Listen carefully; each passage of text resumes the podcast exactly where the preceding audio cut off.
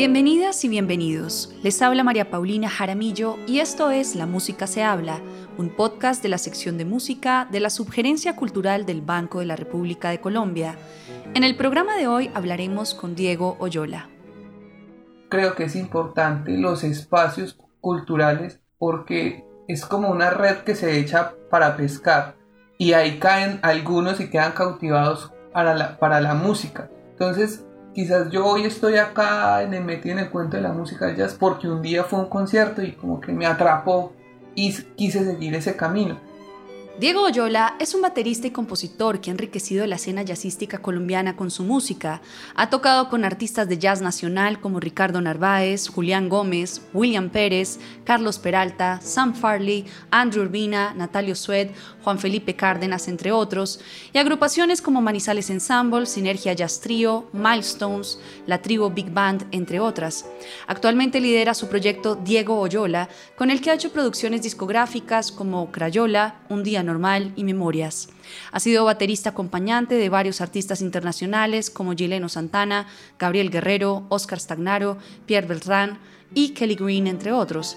Ocupó el segundo puesto de mejor banda en el Festival Voces del Jazz y del Caribe junto a Jalous y participó de la temporada virtual de conciertos del Banco de la República y el Festival Universitario de Jazz del Centro Americano 2020 junto al Cuarteto Universidad de Caldas y Jalous.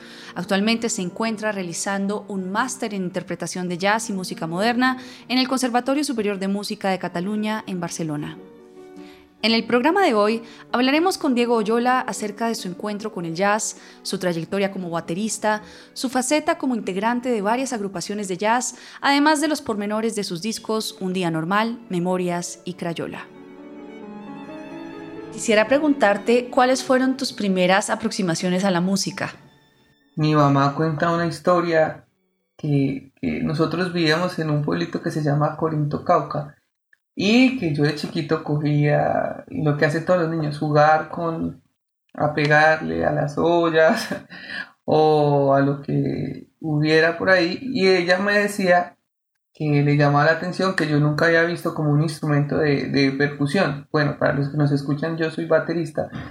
Entonces, nunca había en el pueblito algo similar y le llamaba pues la atención como que sin, sin haber visto como que tratara de, hacer eso. Entonces, bueno, esa es la historia de mi mamá. No sé qué tan cierta sea, pero pues bueno, le creo. Bueno, y cuando decidiste dedicarte profesionalmente a la batería, ¿qué referentes tenías en ese entonces? Cuando decidí como inclinarme por el camino del jazz, fue algo como muy curioso. Yo estaba en el colegio, estaba como en décimo, once, y había el Festival Internacional de Jazz en Manizales, y yo fui a ver tocar al grupo, no recuerdo, y yo dije, este personaje toca muy diferente, y de ahí yo dije, bueno, quiero aprender más, y de ahí fue como la, la inclinación. Por eso creo que es importante los espacios culturales, porque es como una red que se echa para pescar, y ahí caen algunos y quedan cautivados para la, para la música. Entonces, quizás yo hoy estoy acá en el metido en el cuento de la música jazz porque un día fue un concierto y como que me atrapó y quise seguir ese camino. De ahí la importancia de, de los conciertos, de los festivales, de que haya una escena musical, porque uno nunca sabe qué persona queda atrapada en esa red. Y no, no solo para ser músico, sino para aprender a, a escuchar esa música. Voy a contar algo, yo hice la práctica educativa eh, para graduarme de la universidad en la Escuela Normal Superior de Manizales. Y bueno, terminé mi práctica y un estudiante me dijo, gracias por enseñarme el jazz. Y hoy quiero escuchar jazz y me gusta escucharlo. Bueno, y él no va a dedicarse a tocar, pero sí escucha y su oído cambió para escuchar. Ya que nos cuentas lo que estabas haciendo y cómo comenzaste con la batería y cómo empezaste en esta movida cultural, ¿de qué manera llega la composición a tu vida? Hay un detalle que es curioso y es que por lo general los bateristas casi no escriben y resulta que en la universidad estábamos con algunos compañeros y bueno, había que hacer tareas y teníamos que empezar a escribir algo. Entonces empecé a escribir algunos temas hay una técnica que se llama contrafat, que es coger una armonía ya diseñada en estándar de jazz, se analiza eh, qué movimientos armónicos está haciendo la melodía, en qué lugar inicia con relación al acorde y después de ese análisis eh, se escribe como una melodía nueva. Entonces ahí fue como yo llegué a, empezar a escribir. Tuve como una experiencia, fue que quise meter muchas cosas al principio y, pasé el tema como muchachos, toquemos esto. Y no sonó bien. Luego como que tuve que volver a, hacer la, la tarea y bueno, ahí empezaban a salir mejores cosas y así fue como, como realmente empecé a, a meterme ahí como en, en, el cuento de escribir temas. Me pregunto si ese proceso de composición ha cambiado desde lo que hacías en ese entonces hasta ahora, si ha tenido algún cambio en tu metodología o aproximación al trabajo. Uno toma los recursos musicales que tiene más cerca. Uno de los recursos pues que tengo a la mano es como la parte rítmica y me gusta mucho plantear algo que se llama como los bams o un estribillo, algo que se repite y a partir de eso empezar a, a construir. Desde Coltrane hay algo que es como la música modal, que son pocos acordes o un solo acorde. Entonces por un tiempo he estado como, o estuve dedicado como a analizar esa forma. Entonces un acorde menor tiene varias posibilidades. Un acorde mayor tiene varias posibilidades de poderse eh, explorar. Entonces esa fue como otra forma de exploración. Entonces yo tenía un ritmo definido, elegía un acorde para explorarlo y ahí decidía y formaba como ese bump de inicio para la composición. Ahorita también va como desde las texturas y los colores que uno quiere como buscar. Entonces en esa onda fue que fui como explorando la, la composición. El jazz permite un amplio campo de acción para que los intérpretes incidan en el resultado sonoro de una obra, como una especie de co-creación. En el caso de tus composiciones que nos cuentas, ¿qué le sucede a estas composiciones cuando se tocan en vivo? ¿Hay un cambio cuando se tocan en vivo? ¿Hay un proceso de co-creación con los intérpretes? ¿Cómo funciona? Hay, yo creo que dos formas de, de escribir un tema de jazz. Por ejemplo, la obra clásica o formato de banda tiene como escrito todo lo que alguien quiere que suene y está todo ahí ya listo. Por el contrario, desde la forma en que yo estoy escribiendo, que es casi como si fuera una hoja de un estándar de jazz, como una hoja del Real Book, que haría algo así similar. El que interpreta lo que se escribió le da su propia personalidad. Entonces empieza el tema que uno tiene algo en la cabeza como suena o algo que se imagina, empieza a transformarse. O a veces suena lo que uno pensaba que iba a sonar. A veces los músicos hacen que eso suene mucho mejor y por lo general siempre pasa así. También es como aprender a conocer con qué personas uno va a interpretar su música y saber elegir al momento de interpretar algo o de querer tocar algo, saber a qué personas se, llaman a tocar. Eh, hay un punto, yo creo que en la música que, todos tocan bien, ¿cierto? Todos los músicos tocan bien, pero ya empieza a haber como una identidad y algo que cada músico aporta. Entonces, cuando busco la banda para tocar, busco esa identidad que cada persona tiene que me ayude para la interpretación de la música. Por lo general me gusta un músico que sea como muy agresivo, como cuando uno sale con los amigos que hay uno que charla mucho, pero está el calladito que está ahí, que se ríe de los chistes, que, está callado y acompaña. También busco eso a la hora de, formar la banda, que sea esos músicos que están ahí como muy enérgicos para tocar, pero está el otro que es muy calmado.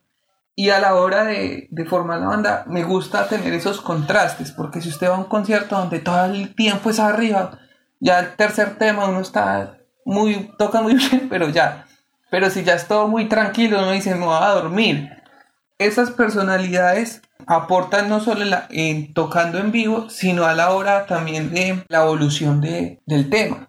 Hay partes donde si uno coloca ocho compases, listo, quedan ocho compases, pero después de que alguien haga un solo, vamos a decir, no, esa parte va a quedar esa abierta para explorar. porque cada uno aporta desde, desde su personalidad.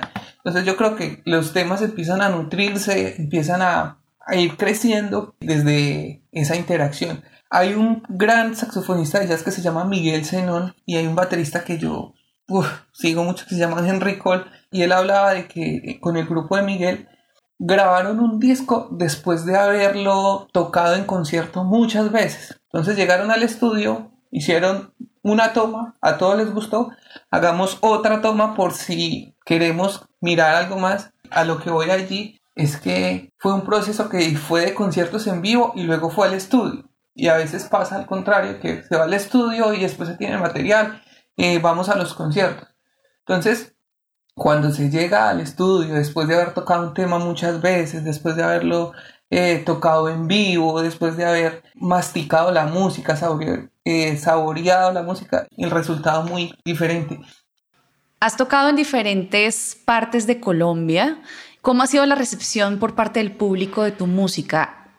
Más que, que, que la percepción cambie, es como lograr conectar con el público y realmente uno tener como la claridad de lo que quiere llegar a hacer. Pienso que más que, que sea el público es uno como intérprete tratar de, de llevar ese mensaje claro. Entonces, en las partes donde hemos podido ir a tocar, se ha podido como conectar. Yo desde hace varios días, meses quizás, he venido con esa idea de que la música es un lenguaje universal y que tenemos que dar un mensaje. Una vez estuvimos tocando y una señora me dijo, no entiendo nada de música, pero la segunda canción me llevó a recordar a mi familia. Y era un tema que se llama Joso, que yo escribía a mi hermanito. Entonces dije, bueno, logré lo que se pensaba, que era dar un mensaje. Esa ha sido como la experiencia. En junio del 2021 lanzaste el disco Memorias. ¿Por qué surgió esta iniciativa? Del 2016 al 2020, pues han pasado como cuatro años. Entonces, del 2016 fueron las primeras que te dije que eran como el análisis de, de las melodías y eso. Ya las otras empiezan a ser como la búsqueda de esa identidad. También hicimos un concierto con el Banco de la República en la temporada virtual en el 2020. Y, y ahí ya era otra cosa de lo que tocábamos en el 2016 porque estábamos viviendo otras circunstancias. En el 2016 quizás era más tranquilito y más conservado pues que el jazz, pero ya en esta en, en el 2020 fue como más, bueno, es que estábamos cansados de estar encerrados y buscar otra otro sonido. Entonces yo pienso que cada momento de la vida nos inspira de manera diferente y si dejamos como que el exterior pueda nutrirnos de ideas, podemos como plasmar eso a través de la música. Desde el 2016 yo empecé a escribir muchos temas, pero nunca los había como publicado así en plataformas.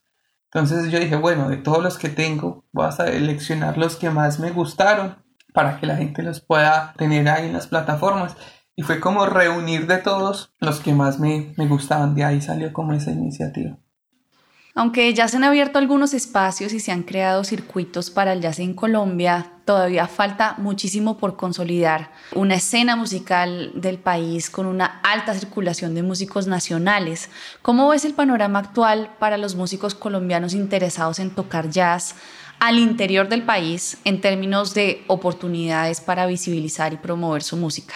Los espacios son de alguna manera los mismos, ¿cierto? El Banco de la República es uno de los más importantes, o más importante, diría yo. Está el Festival de, Jazz al Parque, está el Festival de, de Cali, todo eso.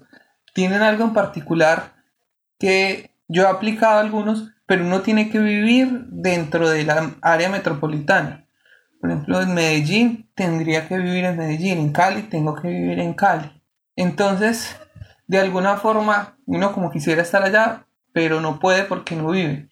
Pero también entiendo que es como la forma de, mantener a los músicos locales activos. Entonces, lo que yo pienso es que, por un lado, hay que postularse uno a lo que más pueda, hacer la gestión que corresponde.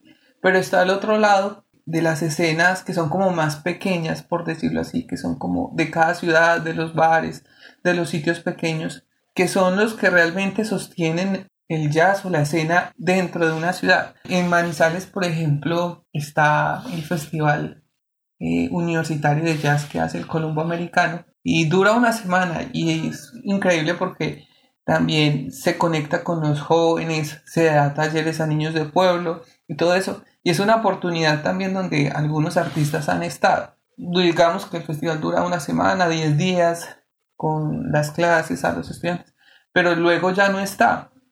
Entonces, ahí es donde tiene que estar como la participación de nosotros como músicos locales para mantener vivo esos espacios, para mantener vivos el público. Entonces yo pienso que están las dos cosas. Por, el, por un lado, como dije ahorita, el, hecho de, buscar, de tocar las puertas, de enviar eh, las convocatorias, de llenar los formularios que a veces, a veces para uno de músico no, no está tan acostumbrado a hacer eso y tocar todas las puertas, ¿cierto? Presentarse, como le dicen a uno, dentro de las fechas, pero también está la otra parte de, la escena local, mantenerla, tocar mm, lo más seguido posible. Otra cosa que me parece importante es como de renovarse. Manizales es una ciudad que es pequeña y casi todo lo, lo musical lo, lo, he hecho ahí, pero hay un público que, que siempre iba y es constante y uno conoce lo la gente porque va mucho a los conciertos. Entonces, de alguna manera, el músico tiene que renovarse para que la próxima vez que haya otro concierto, la gente diga, ay, quiero ir a verlo porque va a pasar algo nuevo. Siento que esa responsabilidad también está de parte de los músicos. Una de las preocupaciones más grandes que tienen los músicos de las nuevas generaciones es esa falta de plazas laborales para tocar en el país, pues realmente son pocas las instituciones que pueden ofrecer esta vacante y poca la rotación también. ¿Cómo ves el panorama profesional para las nuevas generaciones de músicos? ¿Qué alternativas hay para tener esas plazas laborales y para poder vivir de la música? Pues, como tú dices, a veces son pocas y tocando menos. Mira que en la escena como del jazz toca quizás ser uno mismo el que genere el espacio, el que genere como el proyecto. Yo tuve la oportunidad de tocar con algunos amigos de Bogotá y Ricardo Narváez, Julián Gómez, que son, bueno, grandes músicos del país, pero si ellos armaban su grupo no me iban a llamar. Entonces yo hice el, mi, como mi proyecto, mis temas, y les dije, bueno, gracias a Dios como que siguieron la idea. Entonces creo que toca uno mismo crear ese, ese espacio y hacer ver como la necesidad y que uno mismo sea el que, el que se abra su, camino. Como experiencia tengo que en Manizales no había un espacio para los jam sessions, entonces yo fui a un lugar y le dije, bueno, vamos a tocar y, y ahí ya se quedó como estabilizado los miércoles de jazz en Manizales. Quisiera preguntarte qué tipo de estrategias crees que deberían implementar las universidades en el país para darle más visibilidad a los músicos de jazz y potenciar sus posibilidades expresivas y musicales? Primero, que todas las escuelas de jazz tengan jam semanal para los estudiantes. Eso yo creería que es lo primero. Obviamente pues el jam es como algo que, que, nace de la iniciativa del músico y casi no se puede como calificar o darle un valor como a decir él se subió a tocar y él no, ¿cierto? Pero sí que cada universidad tenga ese espacio, creo que es importante. Lo segundo es si las universidades pueden hacerlo. Yo creo que algunas lo tienen, es tener sus propios festivales de música, no solo de jazz, sino de, de todo en general. Sus propios festivales donde puede que no vaya nadie más sino la tía los estudiantes o los mismos compañeros, no importa otra cosa que pienso que puede ayudar mucho sería como hacer intercambios entre universidades. Hoy va a ir un grupo de tal universidad a otra a tocar, de allá van a venir. Y para que los muchachos no se cansen o de pronto no digan que pereza, dos créditos, un crédito. Bueno, pero bueno, esa sería una, una opción. Y lo último, creo, es que los profes sean inspiradores en el sentido de que tengan un ejemplo de un profe que toque. Y cuando digo que toque, no me refiero como a, que toque bien o no, sino que si toca bien, eh, está trabajando en la universidad y bueno, toca bien. pero sí un profe que, que salga a tocar, que tenga su banda, que tenga su, su grupo y eso pues inspiraría a los estudiantes. Y otra cosa, que esta sí me encantaría hacerlo y algún día voy a trabajar por ella, es tener una Big Band infantil con chicos de sexto a, a once o a, a noveno. Sería genial, donde hay un espacio de los muchachos puedan tocar y aprender de jazz. Ahí tengo eso ahí en remo. ¿Qué proyectos estás cosechando? ¿En qué estás en este momento? ¿Y qué podemos esperar más adelante de tu música? Yo en este momento me encuentro haciendo una maestría en interpretación de jazz en la Escuela Superior de Cataluña en Barcelona y bueno, ahí estoy en eso y explorando un poquitico. Aquí la escuela tiene algo y es que es muy fuerte en la parte del flamenco. Seguramente por ahí alguna composición o algo saldrá con aires de flamenco. Antes de viajar acá, estuvimos tocando con Ricardo Narváez y un amigo pianista que se llama Jerónimo Salazar en trío y grabamos. Entonces también tenemos con la captura de, eso que fue en vivo en un bar en, en Manizales. Estamos trabajándole al, al tema del audio y todo eso también seguro ahí va a haber algo. La actividad cultural del Banco de la República está en la página web www.banrepcultural.org. Síganos en Facebook como Sala de Conciertos Luis Ángel Arango y en Instagram, Twitter y YouTube como Banrep Cultural. La Música se habla es una producción de la sección de música de la Subgerencia Cultural del Banco de la República de Colombia. La música de este podcast es parte del trío Opus 32 de la compositora colombiana Amparo Ángel, interpretado por el Swiss Piano Trio, grabación que hace parte del disco Compositores de Nuestro Tiempo Volumen 2, editado y publicado por el Banco de la República. Mi nombre es María Paulina Jaramillo, hasta una próxima ocasión.